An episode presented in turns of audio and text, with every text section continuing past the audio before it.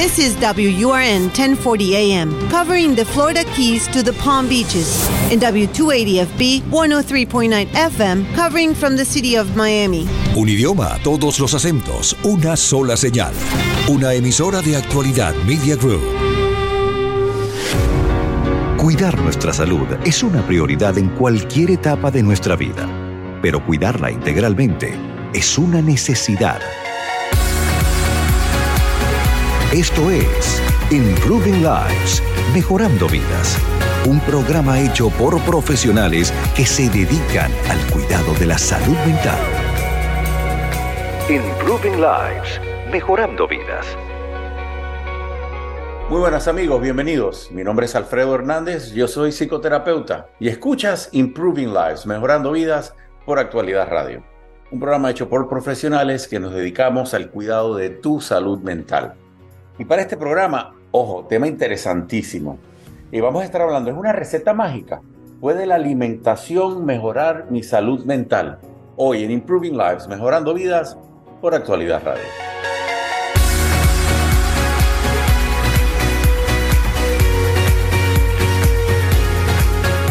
Qué bueno que estás con nosotros. Recuerda, puedes escuchar a través de internet www.actualidadradio.com también si bajas la aplicación en tu teléfono celular Actualidad Media Group, de esa forma puedes escucharnos no solamente este programa, sino toda la programación de Actualidad Radio. Se llama Actualidad Media Group en tu teléfono celular inteligente, como le decimos hoy en día. Ahí baja las aplicaciones y lo puedes bajar. También estamos en el canal de YouTube Alfredo Ayuda. En ese canal vas a poder ver y escuchar todos los programas que tenemos ya una librería, una biblioteca, ya yo creo acá Alejandro, de unos cuantos programas, ya han pasado unos cientos yo creo. Así que si hay algún tema que te gustó, un tema que quieres sugerir, bueno, busca el enlace, se lo sugieres a alguien.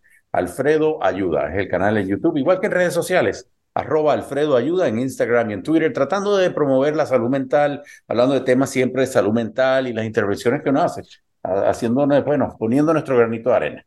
Pero bueno, Ale, hoy aquí haciéndole de segunda a Susana, que damos los créditos de una vez también. Susana Pérez siempre en los, en los controles, Tito Silva. En la producción, Susana Pérez y Alejandro Rodríguez, quien nos asiste, eh, además de en producción, también en todo lo que es el tema de tecnología y redes sociales. Pero bueno, hoy estás haciéndole la segunda aquí a Susanita, Alejandro. Así que cuéntame un poquito sobre este tema. ¿Qué te pareció? Muy interesante, doctor y amigos de Actualidad Radio y por supuesto del canal de YouTube Alfredo Ayuda. Y sí, psicología y la nutrición, uno de repente puede pensar que no están ligados, pero definitivamente sí lo está. Y es que hay un concepto acompañado de recientes investigaciones e informaciones. Eh, hay un concepto que se plantea el consumo diario de productos frescos y de calidad, incorporando un correcto aporte mm, de fibra, micronutrientes, compuestos eh, bioactivos y priorizando la proteína de origen vegetal frente a la de origen animal. Entonces, todo esto pues surge como una, una, una, pregunta. ¿Puede ser esta la receta mágica para sentirnos mejor? El programa estará muy interesante. Como ya lo dijo el doctor, pueden participar en nuestras redes sociales, arroba Alfredo Ayuda tanto en Instagram como en Twitter. Ahí nos pueden encontrar y dar todas sus, eh, sus preguntas e inquietudes, doctor. Sí, eh, en Twitter y en Instagram estamos haciendo ya estas preguntas. Eh, van a haber comentarios que vamos a estar recibiendo de ustedes y, le voy a ir leyendo los comentarios y las preguntas en breve. Pero quiero darle la bienvenida ya inmediatamente a la doctora Paola Andrea Ballesteros, quien repite como ya amiga de la casa. qué placer, doctora Ballesteros, tenerla acá en el programa. Muchísimas gracias a ustedes por la invitación, el placer es mío. Ella es, además de doctora en medicina, tiene una maestría en, Public Health, Masters in Public Health, decimos acá en los Estados Unidos. Lo que la hace a ella tener el expertise y la capacidad de entender en lo que es el campo de la salud mental eh, y la salud mental eh, y la salud física, desde luego, desde el punto de vista de salud pública. Eh, doctora, eh, yo soy de esos que yo estudié apasionado lo que a mí me apasiona, ¿no? Yo estudié algo que a mí siempre me llamó la atención. Yo creo que a todo el mundo le llama la atención la psicología, ¿no? Yo no he hablado con nadie que diga, ay, la psicología, qué cosa tan aburrida. Pero eh, yo soy de los que vivo apasionado y trato siempre estar leyendo, manteniéndome al tanto. Para nosotros mantener las licencias activas, desde luego nos, nos piden una cantidad de créditos anuales a completar.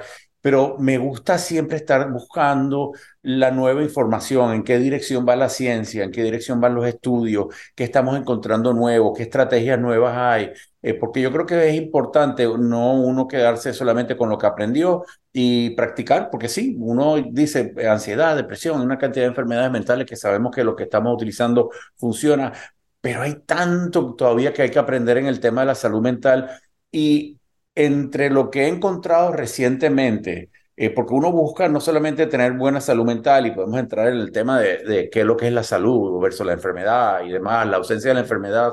No, eh, eh, estamos viendo cómo tener mejor calidad de vida, cómo tener más años de vida, cómo tener esa integración donde nuestro cuerpo, nuestro, nuestras emociones, nuestra mente estén dándonos lo que queremos. estamos descubriendo recientemente que hay lo que llaman el, segundo cerebro, ¿no? Hay una serie de nervios que han descubierto en el área del abdomen. Y digo han descubierto porque lo están describiendo como un órgano nuevo.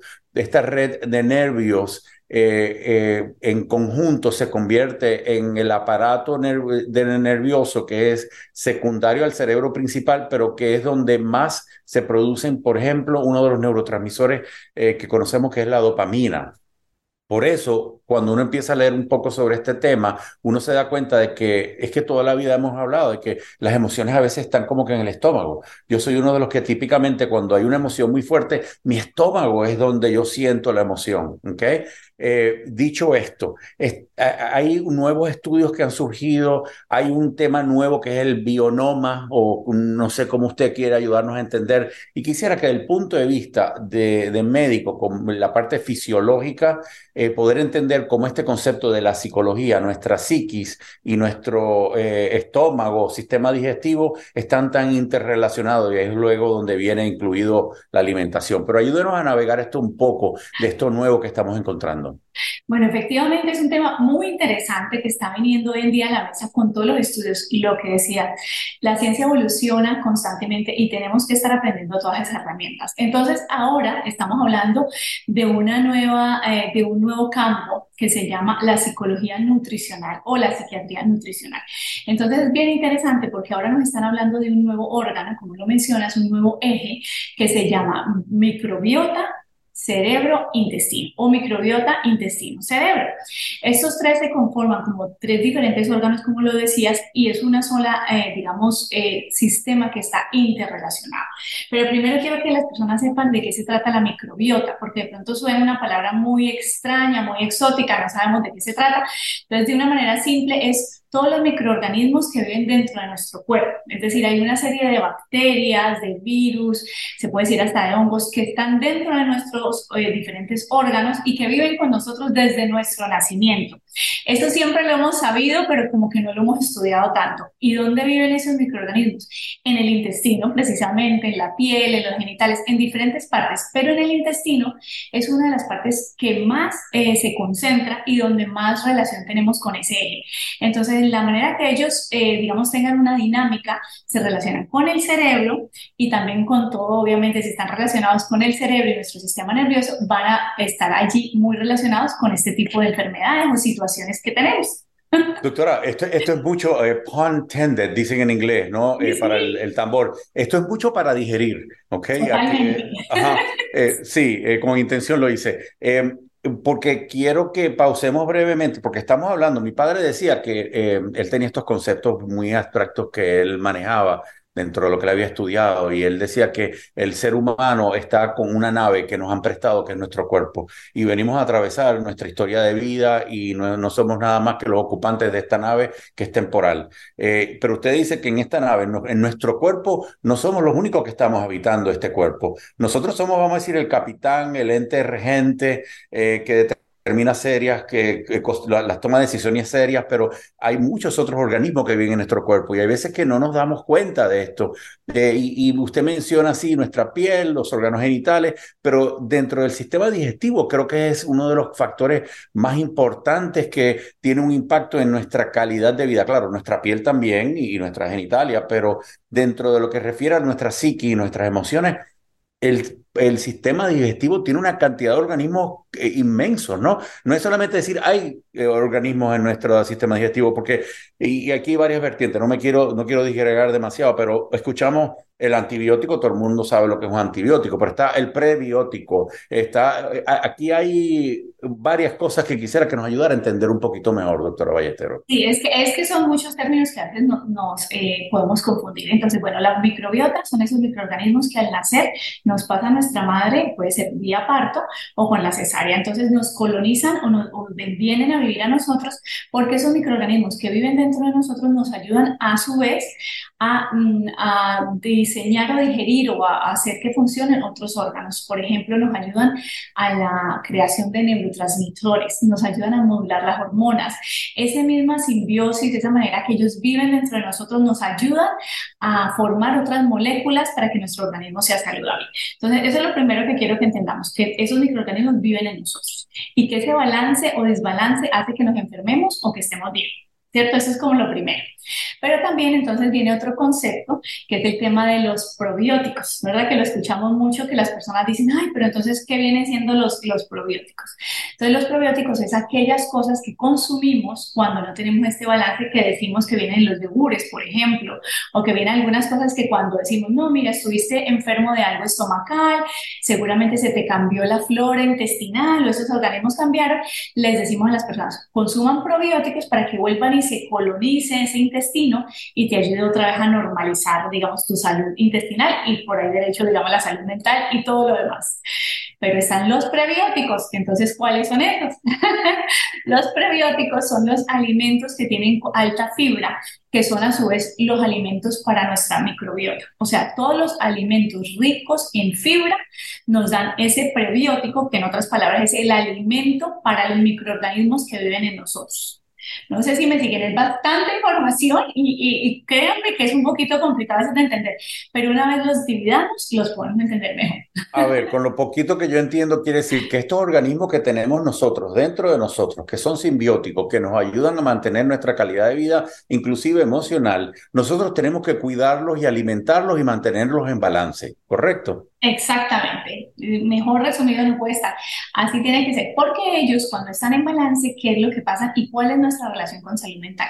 Nos ayudan a desarrollar unos aminoácidos especiales. En un ejemplo específico, eh, hay uno que se llama triptofano, que se nos ayuda a aumentar los niveles de serotonina, ayudarnos a prevenir la depresión y a sentirnos bien. ¿Qué significa eso? Cuando tenemos una dieta rica en fibra, o sea, estamos alimentando esos microorganismos que están dentro de nuestro intestino, estamos dándole al organismo las, eh, digamos, las herramientas para que forme estas otras neurotransmisores que nos van a hacer sentir felices. Entonces allí es donde han encontrado estos estudios recientes la relación que hay entre lo que alimentamos o los, eh, lo que nos nutrimos, lo que comemos, con cómo nos sentimos, con nuestra salud mental. Entonces está muy relacionado todo y por eso es tan interesante el tema. E, es fascinante en verdad y eh, entiendo yo que es mucho más importante de lo que habíamos hasta este momento eh, prestado atención. Eh, en, la universidad, en las escuelas, cuando yo hice mi escuela graduada, no prestaban tanta, tanta atención. Sí, ya venían algunos estudios hablando de la importancia y alimentos que ayudaban a tu regular un poco tus emociones. Sabemos que el café da energía, sabemos que las proteínas también te dan fuerza, sabemos que los carbohidratos te dan fuerza más rápido había algunos de estos conocimientos que se tenía, pero eh, este tema de la microbiota, del cerebro y el intestino, y este segundo cerebro que hemos encontrado, esto es mucho más reciente, eh, pero yo no, yo no soy de, ser amarillista, yo no soy de lo que me gusta asustar a las personas, pero yo sí he notado en estos últimos años, eh, teniendo la oportunidad de haber viajado fuera de Estados Unidos, a Europa, donde la alimentación en Estados Unidos deja mucho que desear por la calidad de los productos, por los productos que, eh, o, eh, los químicos o lo, eh, lo que se le añade a la alimentación en Estados Unidos por el diseño genético que tienen algunos de nuestros alimentos. Creo que en estos próximos años tenemos que eh, implementar, estoy seguro que el gobierno eventualmente va a tener que tomar acción porque no es, es más allá de que tengamos los índices más altos de diabetes o sobrepeso, eh, eh, los problemas de salud mental que estamos teniendo en este país. Yo estoy seguro que el componente de la alimentación es algo que tiene muchísimo que ver con estos problemas que estamos enfrentando como nación. yo quisiera escuchar su opinión porque yo sé que también usted viene de fuera de los Estados Unidos como yo. Ah, yo amo este país, yo soy ciudadano americano, yo eh, voy a morir, creo, en este país. Eh, y, yo quiero tratar de dejar mi huella aquí y tratar de hacer este país lo mejor que pueda a través de mis acciones. Y lo traigo no como una crítica al país, sino como algo que creo que tenemos que atender. ¿okay? Eh, pero, ¿cuál es su opinión? Porque yo le puedo decir que el, año pasado, yendo al Mediterráneo y comiendo cosas que aquí me caen mal, me di cuenta que una cosa básica, el trigo. Y yo decía, ¿cómo es posible el tema del gluten aquí en Estados Unidos? Yo como cualquier pan, cualquier pedazo de pan o algo de trigo, derivado de trigo, y me cae mal. Y allá comí todo el trigo que me pusieron al frente y no, no tuve ni un solo problema. ¿Qué, ¿Qué hay aquí que usted pueda ayudarnos para entender qué está ocurriendo? Realmente sí, estoy completamente de acuerdo. La situación en los Estados Unidos es que desafortunadamente estamos viendo con muchos alimentos muy procesados. Son alimentos que no están necesariamente tan frescos, posiblemente porque en algunas ocasiones no los producimos aquí, los traemos de otras partes, pero también porque por un estado, digamos, un ritmo de vida, un estilo de vida tan agitado, eh, nos gusta mucho y somos nosotros los consumidores allí donde tenemos que educarnos y aprender consumir cosas que ya están para ser rápido o consumir cosas que están listas y empaquetadas. Mientras nosotros como personas pidamos eso al mercado, pues las empresas no tienen más que proveer, proveérnoslo. Pero cuando nosotros de una manera ya consciente aprendemos a alimentarnos de cosas más frescas, de cosas más orgánicas, y ojo, esto no tiene que ser alimentos más costosos, pueden ser hasta cosas más económicas, pero más naturales, que no sea tan procesada. Así el organismo va a empezar a mejorar y por supuesto lo que están diciendo, vamos a disminuir los índices de obesidad, las enfermedades, la depresión y la ansiedad.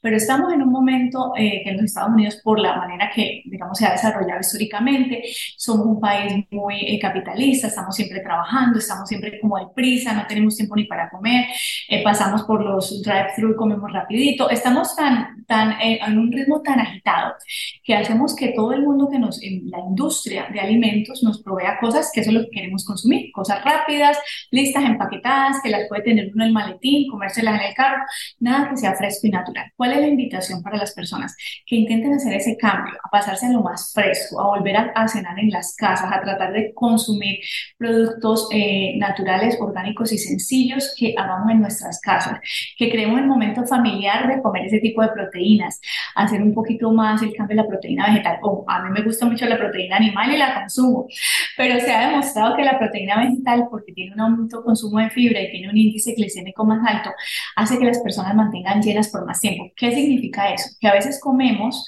muchas proteínas que nos llenan rápido y muy rico, pero nos hacen sentir hambre más rápido. En cambio, cuando consumimos, por ejemplo, unas lentejas o unos frijoles, puede tener el mismo valor nutricional que una carne de res, que un mismo pollo, pero nos va a mantener saciados mucho más tiempo. Entonces, eso va a hacer que nos vamos a nutrir mejor, pero a la vez vamos a poder compensar. Y así estamos nutriendo nuestro cuerpo y disminuimos las enfermedades de salud mental. Volvemos a lo mismo.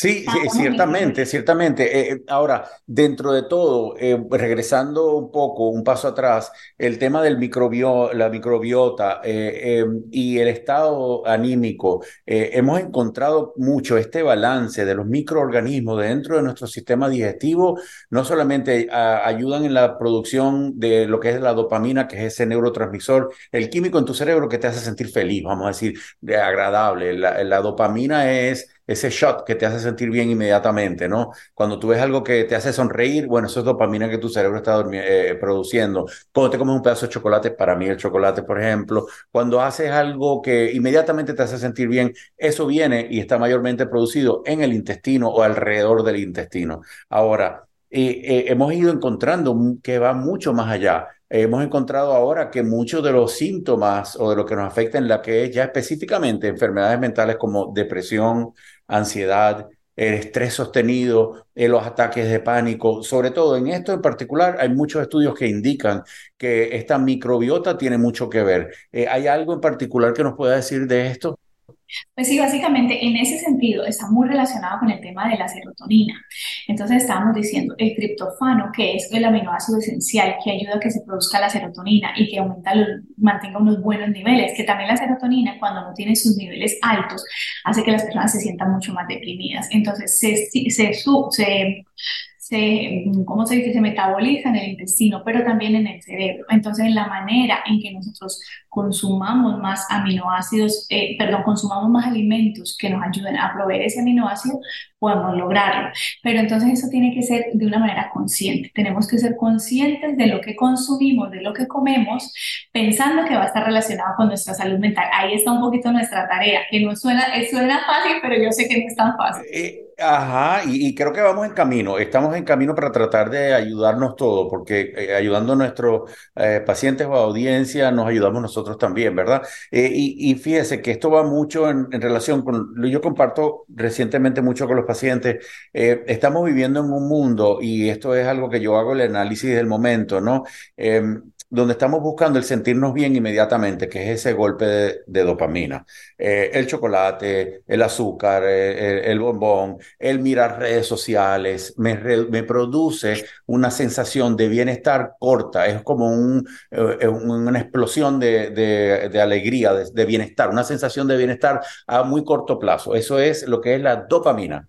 Hoy escuchamos esas dos palabras principales, dopamina y serotonina. Ok, la diferencia y psicológicamente lo que estamos viviendo ahora es que nuestros muchachos están más eh, orientados a producir dopamina y viven y nuestras acciones van dirigidas a esta producción de dopamina donde yo quiero constantemente estar sintiéndome bien, sintiéndome bien, busco otra actividad o busco algo con que alimentarme que me produzca esa sensación de bienestar, pero que es corto plazo versus la serotonina, que es una sensación que es producida cuando tú trabajas en algo que es a más largo plazo, que tú tienes que estar eh, invirtiendo tiempo, esfuerzo. Eh, por ejemplo, el sentirme bien porque miré redes sociales, cambié la pantalla en un minuto siete veces y siete veces me hizo sonreír versus el yo estoy trabajando a lo mejor eh, en un proyecto que tengo que invertir horas en la semana, que estoy viendo el progreso del poco a poco, que al final se convierte en un proyecto de vida y me hace sentir bien con el esfuerzo que yo he logrado a través del tiempo.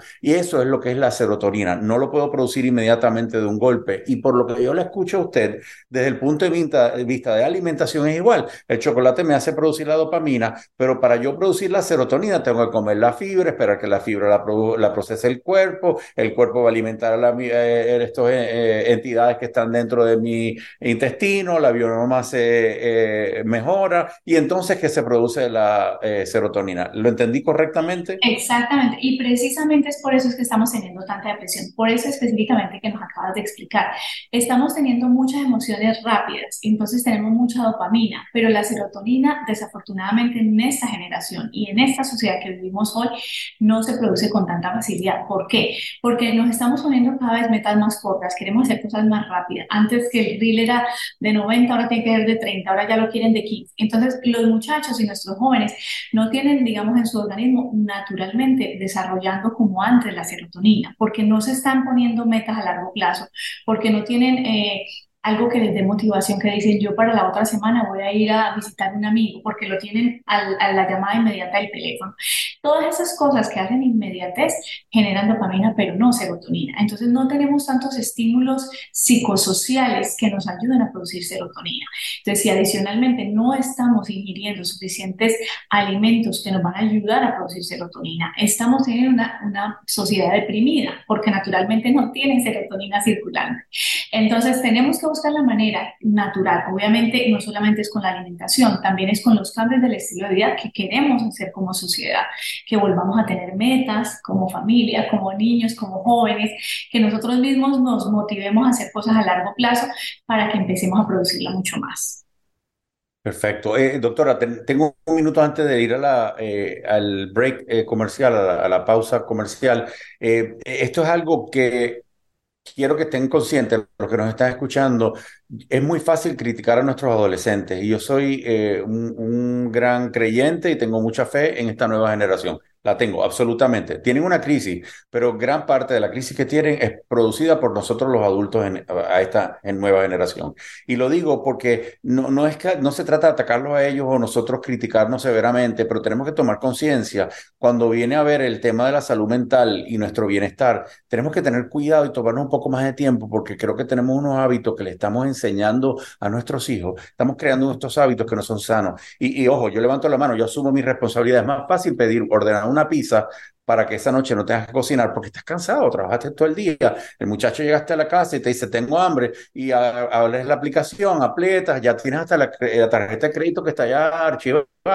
Y es muy fácil pedir una pizza que le va a dar la dopamina al muchacho, pero no vas a ayudar a estabilizar bien su estado de ánimo. Ojo, yo no estoy en contra de las pizzas ni los chocolates. Todo en balance y todo en moderación va a estar bien. No es que eliminen totalmente las pizzas, eliminen totalmente el chocolate. Esto no se trata de una guerra contra el azúcar, una guerra contra el bacon, una guerra contra nada en específico.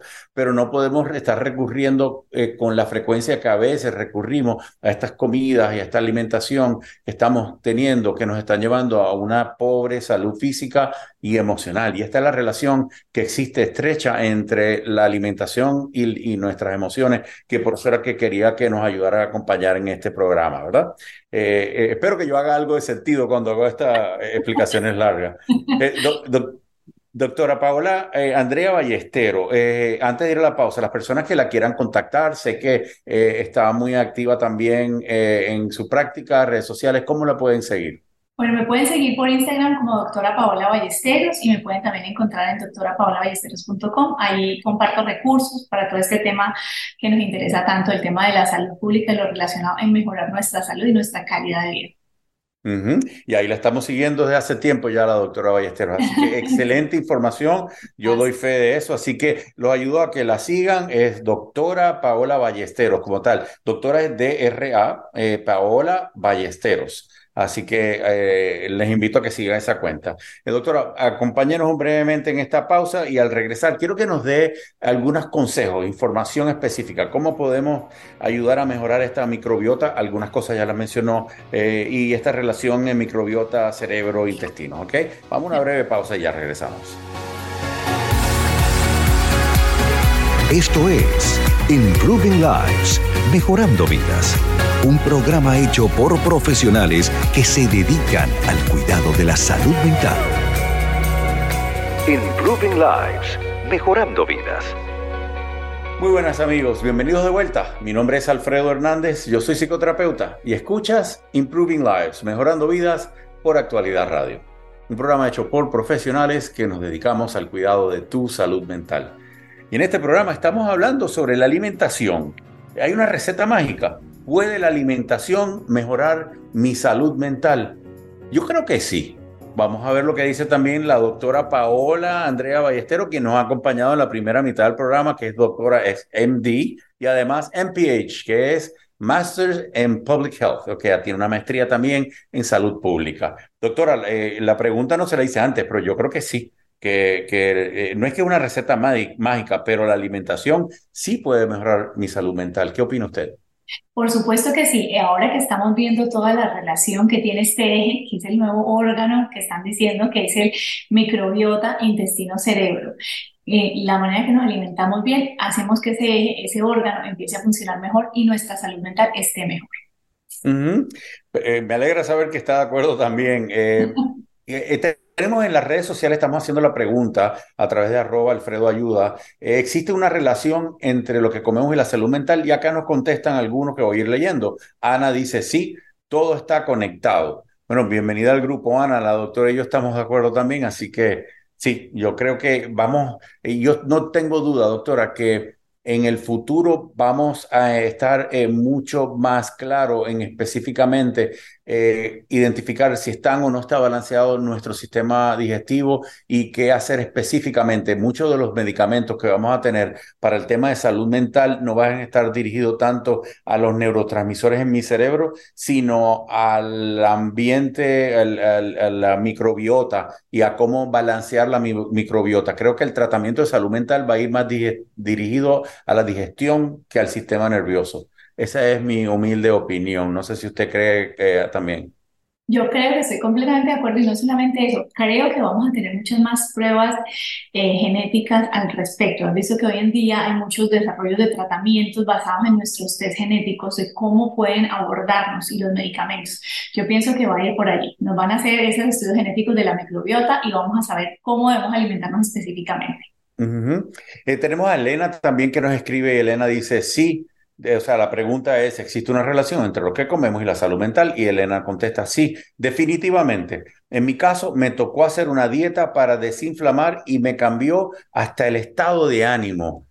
Eh, eh, cuéntenos un poco eso, porque también he leído mucho que dentro de este triángulo, este triunvirato del terror, como dirían unos profesores que yo tenía antes, este triunvirato de microbiota, cerebro e intestino, eh, existen componentes de la alimentación, sobre todo acá en Estados Unidos, como comentábamos, que producen inflamación. Y cuando hablamos de inflamación, es inflamación también al nivel del cerebro y esto es donde a veces tiene un impacto negativo en nuestro estado anímico y, y, de salud mental. Ayúdanos a entender un poquito. Claro que sí, porque cuando tenemos esa inflamación crónica, los neurotransmisores, que son todos esos precursores o todas esas, eh, digamos, sustancias que hacen que nuestras hormonas, ya sean las de la felicidad o las del estrés, como el cortisol, se regulen, la inflamación no permite que esos procesos se regulen de manera apropiada.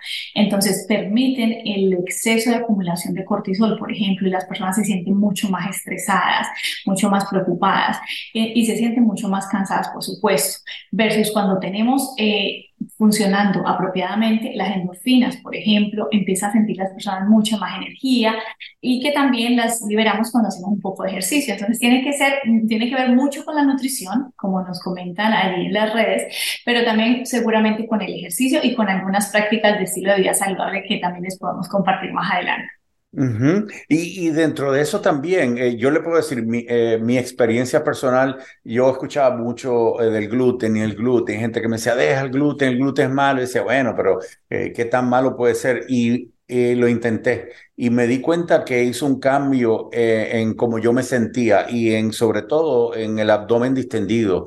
Eh, y lo noto y le digo, yo trato de evitar el gluten. Eh, hoy en día trato de evitarlo, tampoco soy religioso al respecto, eh, pero me doy cuenta de que no hago más que ver un día, digo, ay, que me voy a comer un pedazo de pizza, por ejemplo, y me como esa pizza y tengo una distensión, me, me siento inflamado, el abdomen inflamado, y eso luego me da el crash del azúcar y, y me doy cuenta que me afecta mi estado de ánimo. ¿Es cierto que el gluten tiene un impacto tan grande? Sí, tiene un impacto muy grande, pero también es cierto que como todos los alimentos no los podemos satanizar necesariamente. Hay personas que son mucho más sensibles al gluten como otras no. Así que podemos ir los dos y comernos el mismo pan y el uno salir súper inflamado y el otro salir súper contento, porque por el contrario le va a producir otra sensación. Entonces, en eso siempre las recomendaciones, conoce tu organismo y empieza a hacer a veces hasta un diario de qué es lo que te sientes inflamado, qué te, qué te funciona mejor. ¿Por qué porque aunque el gluten sí se ha demostrado que produce inflamación y a muchas personas les puede causar esa pesadez, además esa, esa sensación de cansancio, de pérdida de energía, hay otras personas que aunque son mucho menor la proporción, no les produce nada.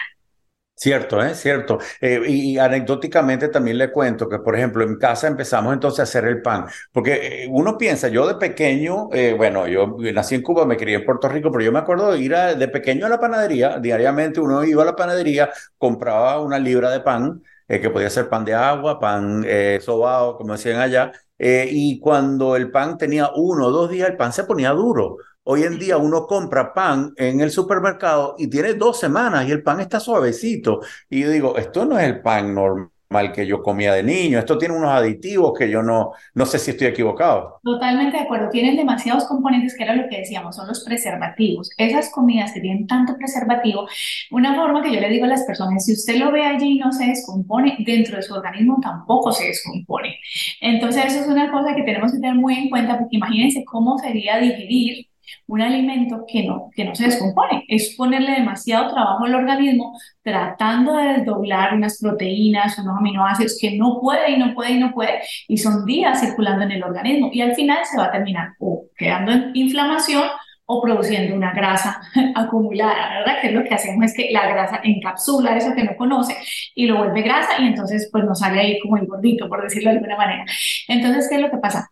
Entre más eh, veamos en, cuando vamos a comprar, digamos en el supermercado, entre más al centro esté el supermercado, ¿cierto? Significa que menos fácil se va a dañar en esa, en esa estantería, ¿verdad? Así de difícil va a ser para el organismo Mm, desdoblarlo o, digerirlo, ¿verdad? En cambio, los alimentos que son más frescos, que están más hacia afuera del supermercado, cerca de las neveras, las verduras, las legumbres, hasta las mismas carnes, todo lo que se descompone fácilmente es fácil de descomponer para el intestino. Esa es como una regla fácil de entender más o menos, pero si ustedes lo ven al centro, si ustedes se lo llevan para la casa y lo tienen semanas y no le pasa nada, así mismo va a estar dentro de tu organismo, tratando de salir sin poder. Así que es una manera más o menos de entenderlo. Uy, doctora, yo había escuchado eso y asusta un poco cuando uno lo piensa un poco más porque dice, cierto, uno, uno ve esa leche en pote, por ejemplo, que dice, oh, la puedes tener meses guardada. Uy, pero ¿y cómo mi cuerpo va a procesar eso cuando yo lo ingiera? Porque eh, puede estar en el estante tanto tiempo, parte de eso se va a quedar dentro de mí tanto tiempo. Hay, hay cosas que yo creo de verdad que nos queda mucho por adelantar en lo que se ya, eh, en lo que tiene que ver con el procesamiento de la comida. Y como claro, hay más personas en el planeta, estamos consumiendo más personas alimentación, necesitamos producirlo en masa, tiene que ser algo que se pueda almacenar en masa también, no todo es como antes que iba eh, ordeñabas la vaca para tomarte la leche el día, agarrabas los huevos que la gallina dejó para comértelo el día de hoy y consumíamos lo que íbamos produciendo diariamente. Esto ha cambiado. Ha cambiado muchísimo. De hecho, lo más interesante cuando uno estudia todos estos temas de nutrición es que la industria de los alimentos cambió a raíz de las guerras. ¿Por qué razón? Como los hombres se fueron a las guerras y antes las mujeres, digamos, no producían las tierras, no, no, hacían todo el tema del cultivo, hubo mucha escasez de alimentos y muchas personas estaban muriendo de hambre. Entonces la industria de alimentos tuvo que hacer unos cambios muy radicales y entre esos fue empezar a procesar la comida para que no se dañara, para poderla enviar a otros lugares lejanos y también para que en las casas pudieran tener por mucho más tiempo. Pero ¿qué pasó? Cuando ya vinieron los hombres de la guerra, volvió toda su normalidad, pero nosotros ya nos acostumbramos a tener los alimentos así. Y eso nos hace demasiado daño, porque esos alimentos ya no los necesitamos para meses, ya podemos producirlos rápidamente. Pero la industria aprovechó eso y naturalmente a todos de alguna manera u otra nos ha beneficiado la facilidad de tenerlos allí almacenados. Pero esa facilidad también nos puede producir mucho daño, porque esos químicos que le estamos agregando a los alimentos hacen que se nos cambien nuestras hormonas, nuestros neurotransmisores, nuestros órganos y empecemos a sufrir de tantas enfermedades. Por eso tenemos ahora tantas enfermedades crónicas y tenemos también pues tantos cánceres que antes no teníamos. Ah, qué gran verdad, qué gran verdad. Tengo acá a María que nos escribe también eh, a través de redes sociales, estamos haciendo la pregunta, ¿existe una relación entre lo que comemos y la salud mental? María nos contesta y dice, sí, a mí el chocolate, bienvenida María, a mí el chocolate me hace feliz más si estoy en esos días. Eh, ¿Serán ideas mías? Eh, ¿Qué le contesta la doctora Paola? Claro que no son ideas tuyas, seguramente que sí, porque en esos días necesitamos ese shot de dopamina y alimentos como el chocolate no lo producen. Por eso siempre alimentos como el chocolate nos producen eso, otros alimentos, por ejemplo, las fresas, dependiendo obviamente del gusto, lo que decíamos, algunas cosas son muy personales, pero no solamente son los alimentos, pero en este caso estamos hablando de ellos Así que si es el, chocolate, algunas personas el vino también les hace e, esa sensación, algunas personas simplemente un café, ¿verdad? Entonces hay que buscar, pero el chocolate es uno de los número uno que todo el mundo sabe que produce ese shot de dopamina. Y, entonces, porque todos queremos ser felices, aunque esto es uno de los grandes problemas que tenemos en nuestra sociedad, uno no puede ser feliz todo el tiempo. Tenemos que acostumbrarnos y tenemos que aprender a vivir no siempre en felicidad. Tenemos que saber cómo vivir los momentos de adversidad, los momentos de aburrimiento, los momentos que no estoy ni feliz ni triste, eh, porque no podemos estar constantemente buscar, porque entonces estamos fracasando, porque no puedo ser feliz todo el tiempo, ¿no?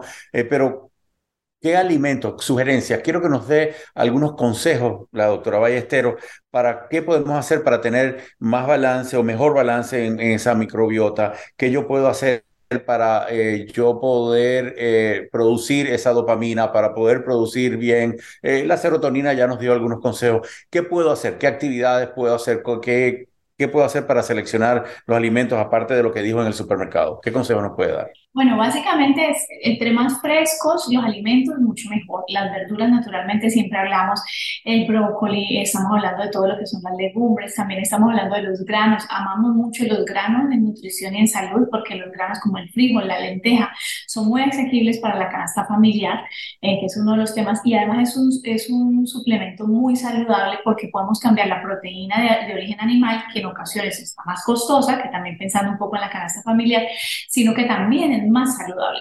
Entonces, si podemos, por ejemplo, eh, comer más lentejas, más frijoles, eh, bueno, todo, todos los granos que se puedan imaginar siempre van a ser un sustituto saludable.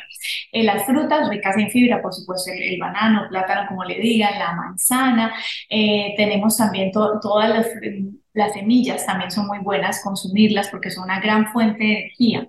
El arroz, por ejemplo, eh, siempre que hablamos del arroz, hablamos del arroz integral, que es muy interesante porque nos provee mucha energía y además tiene un índice glicémico más alto. Eh, lo que decíamos es que da una sensación de saciedad más larga. Entonces, todos esos alimentos que son ricos en fibra, y sobre todo muy balanceado. Este es un tema que a mí me gusta hablarlo mucho porque yo sé que muchos de mis colegas eh, les gusta mucho hablar de muchas dietas particulares y específicas, pero ese tipo de dietas tan específicas no necesariamente son buenas para el mundo. Lo que sí es bueno para todo el mundo es tener un balance en la alimentación y en la nutrición. Entonces, siempre mucho más, entre más lo verde, lo, más grande del plato, ojalá que sean las verduras. Luego, lo segundo puede ser la proteína, ya sea de origen vegetal, como estamos hablando de los granos, o de origen animal. Y, por supuesto, el carbohidrato. El carbohidrato no necesariamente hay que sacarlo del plato, porque muchos carbohidratos, como por ejemplo la papa o el plátano, tienen fibra y también son importantes para esa microbiota. Entonces, no podemos decir que hay que sacarlo también hay que ponerlo, pero hay que también tener un balance. Hacen parte del menú, pero digamos una proporción un poco más pequeña. Y, qué, buenos consejos, ¿no? Eh, y también, ¿qué, nos puede decir un poco sobre el azúcar, ¿no? Eh, nuevamente, yo no estoy aquí para demonizar el azúcar, pero yo le puedo decir que a mí me sorprendió cuando eh, viajé fuera de Estados Unidos eh, y estás en otros países y a veces nos tomamos un helado y te das cuenta que el helado en otros países o el mantecado no es tan dulce como aquí. Eh, tenemos una cultura como está dirigida a esa producción de dopamina, donde estamos acostumbrados quizás a consumir una cantidad de azúcar mayor de la que es sana eh, ¿qué, ¿qué, nos puede decir? Porque, por ejemplo, aquí los... Y yo el otro día fui a ver el cine y yo, yo miraba, yo de niño yo me acuerdo que los vasos grandes, el más grande era de 12 onzas. Hoy el vaso más grande es 32 onzas, una cosa que es absurda. O sea, que muchacho se puede tomar una soda de tanta cantidad. Esto no puede ser sano, la cantidad de azúcar que estamos consumiendo. Exactamente, es que volvemos al punto. La importancia es el balance. El azúcar necesariamente, obviamente la necesitamos y muchas cosas se vuelven azúcar. El azúcar es la fuente principal de energía de la célula del cuerpo. Lo necesitamos. Lo que pasa es que lo que a veces no sabemos es que todo prácticamente se vuelve azúcar. Si nos consumimos un carbohidrato, él se va a desdoblar y se va a volver glucosa, se va a volver azúcar. Entonces, si estamos consumiendo azúcar por todo lado, pues vamos a tener demasiada entrada de azúcar y más poca salida.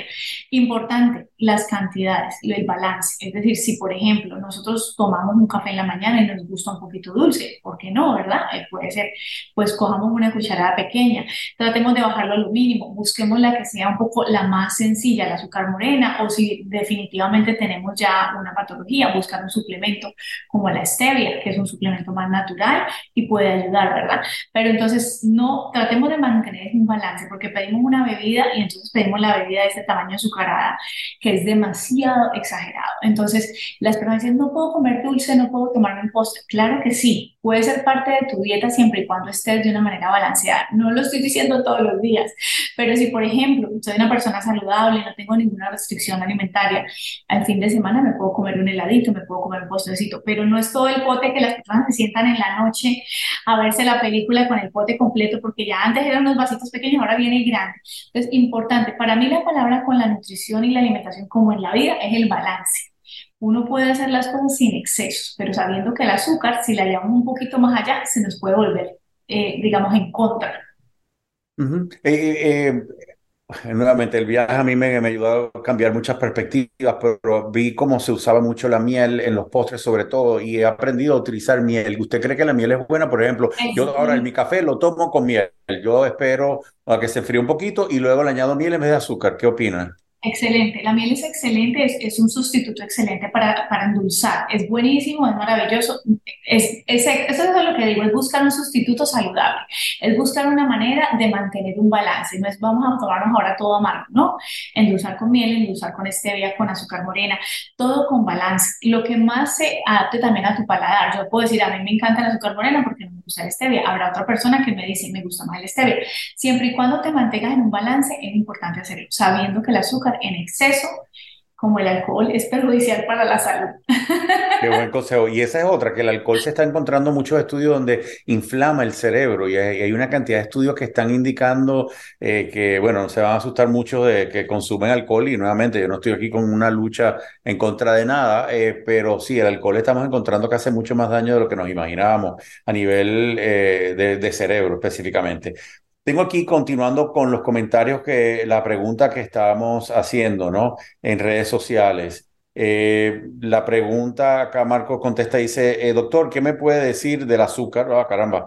Eh, un día dicen que la mejor es el azúcar morena, otro dicen que es otro edulcorante. Bueno, yo creo que aquí acabamos de atravesar la respuesta. Eh, yo creo que no hay mucho más que añadir. No sé si quiere añadir algo más. No, la verdad es que lo, lo único es que hubo una, eh, una época que se mostraron muchos estudios en que lo, en todo, todos los suplementos, los edulcorantes que eran sustitutos, muchos de ellos traían muchos químicos. Entonces algunos los retiraron del mercado y los tuvieron que volver a evaluar y volver a buscar. Entonces por eso yo también siempre les digo, busquen una línea más natural, lo que sea más natural y que no sea tan químico, porque volvemos al punto, esas cosas que son tan químicas son a veces muy procesadas. Por ejemplo, volviendo un poco al tema con el tema del café. A mí me gusta mucho el café, ¿se puede notar? Ajá, Entonces, el café, el café, por ejemplo, Vemos que están eh, todas las cremas, todas esas otras cosas para, para usar leche, por ejemplo, pero muchos de esos productos que quieren ayudar, digamos, para el café, pueden tener más químicos y más tóxicos que ponerle una misma leche, por decir, con azúcar.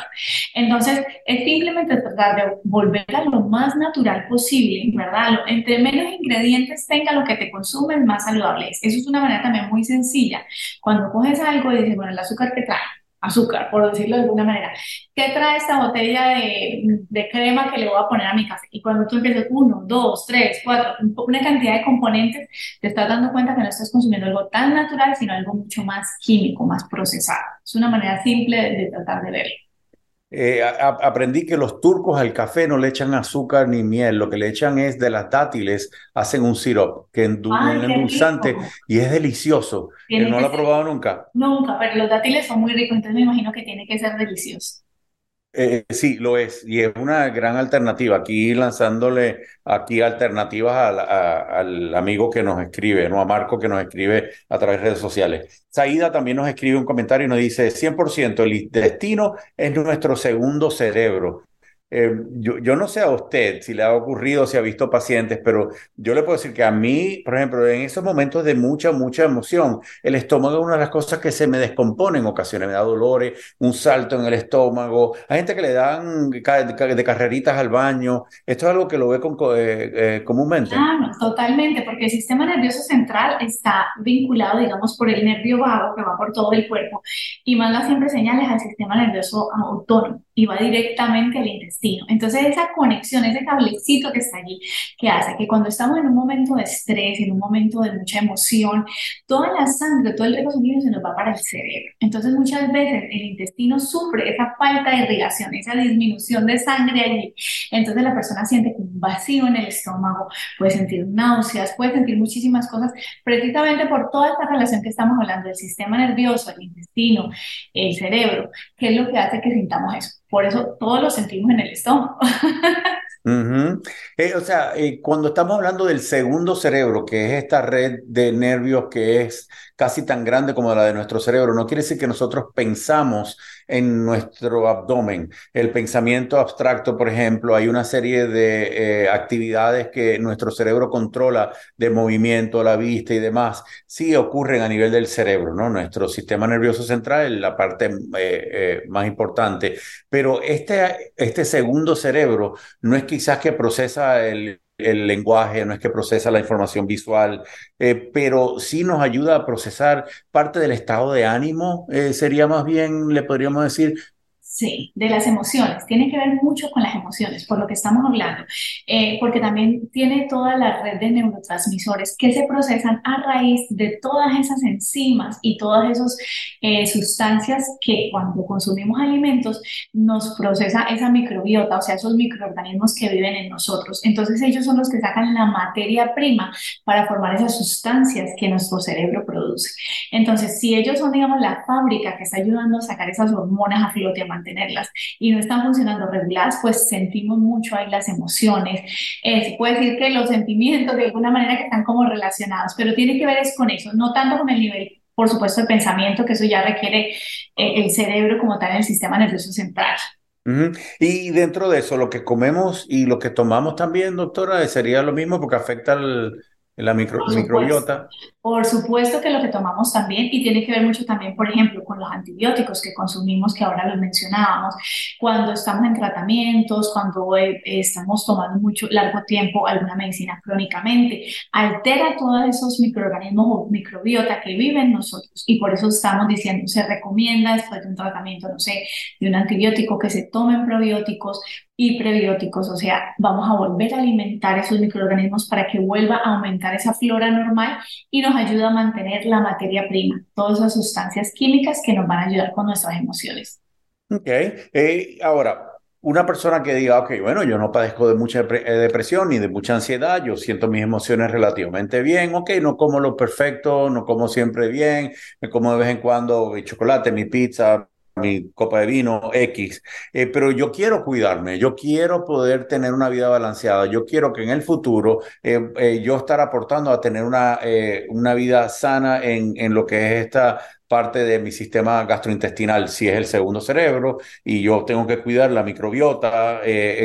¿Qué puedo empezar a hacer? ¿Debo salir y comprar en la farmacia los prebióticos, los probióticos? ¿Cómo, cómo le hago? ¿Cuál es la, la receta aquí a hacer?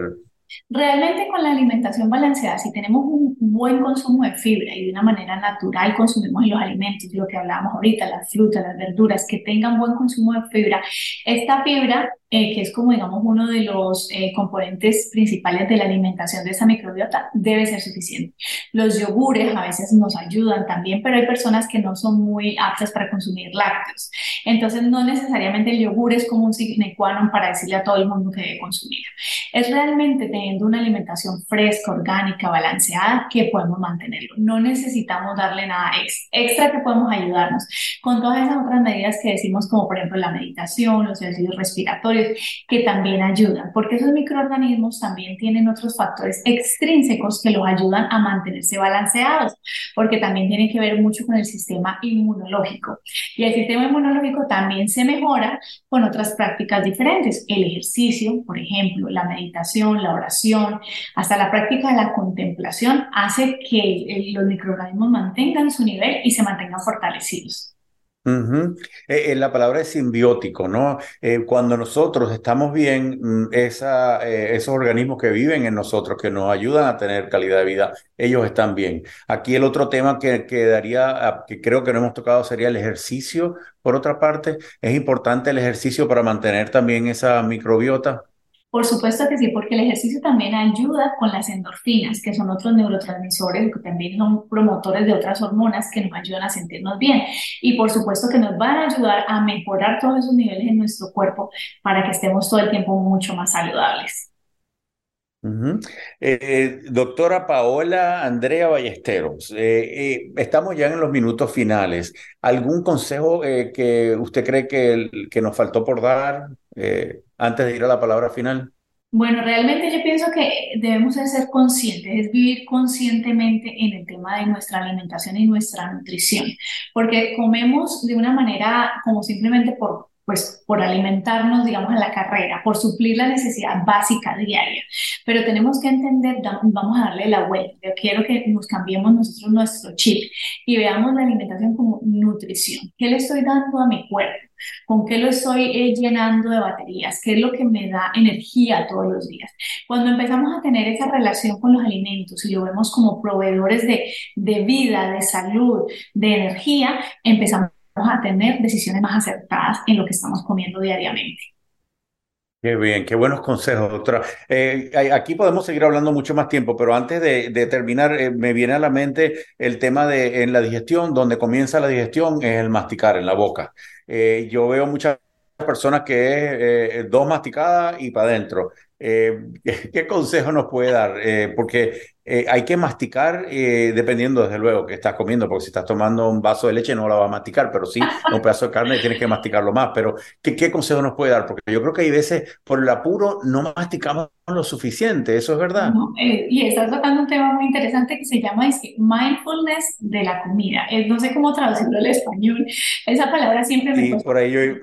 Y entonces bien interesante porque eh, decía mindfulness cuando estaba, eh, digamos, estudiando ese tema, me tan interesante. Y en realidad es que tenemos que comer conscientemente, porque hoy en día, lo que decía anteriormente, comemos tan a la carrera por el día a día, no nos sentamos a disfrutar el momento, a vivir el aquí y el ahora con nuestra alimentación. Estamos comiendo y estamos en la pantalla, estamos escuchando algo, estamos viendo televisión, estamos hablando, pero en realidad es como disfrutar el momento, tener como, como un ritual de la alimentación. Entonces, eh, ¿qué estoy viendo? ¿Qué estoy proviendo, pero con, con, con conciencia de lo que estoy haciendo, que estoy nutriendo mi organismo. Cuando hacemos ese ejercicio consciente, el organismo tiene la manera de procesar y entender, digamos, con los cinco sentidos, qué es lo que está ingresando a su organismo, porque a veces ni vemos lo que estamos comiendo. Entonces, verlo, olfatearlo, gustar con los cinco sentidos. Y de esa manera el organismo se va a sentir mucho más saludable. Créanme que lo van a empezar a sentir. Así es, así es. Doctora Paola Ballesteros, qué placer haberla tenido nuevamente en el programa. Muchas, muchas gracias. Eh, las personas que la quieran seguir, redes sociales o cómo la pueden contactar, ¿cómo la Claro que sí. Muchísimas gracias a ustedes por la invitación y por este espacio. Me pueden encontrar en Instagram como doctora Paola Ballesteros o en mi página doctorapaolaballesteros.com. Allí estamos para servir. Muchísimas gracias. Muchísimas gracias a usted, doctora, por, acompañarnos y ayudarnos a entender este tema que yo creo que es importantísimo para nuestro bienestar. Eh, amigos, eh, eh, dejándolo acá como palabra final, yo creo que no hay mucho que añadirles. Eh, esto es, eh, en verdad es nuestro vehículo, como decía mi papá, ¿no? Imagínese su carro, tú no esperas que se le acabe la gasolina para entonces salir corriendo a buscar más gasolina, tú tratas de echarle la mejor gasolina posible, tú atiendes tu vehículo, el, el vehículo que nuestro es nuestro cuerpo, tenemos que atenderlo lo mejor que podamos para que nos dure, para que nos dé bastante millaje en este caso. Entonces, una de las cosas más importantes que nosotros sí somos responsables es nuestra alimentación tómate un poquito de tiempo, dedícale un poco de cariño, atención. Parte de la inversión que tú haces de tu tiempo y tu dinero debería ser en cuidar bien tu cuerpo. Y en eso, una, gran, eh, una de las cosas más importantes que hay es la alimentación el ejercicio, el cuidar no utilizar drogas o alcohol en exceso, eh, pero el alimentarte bien una de las cosas que vas a tener un gran retorno en esa pequeña inversión que le hagas. Así que los dejo siempre, como le digo al final, quiérete y déjate creer.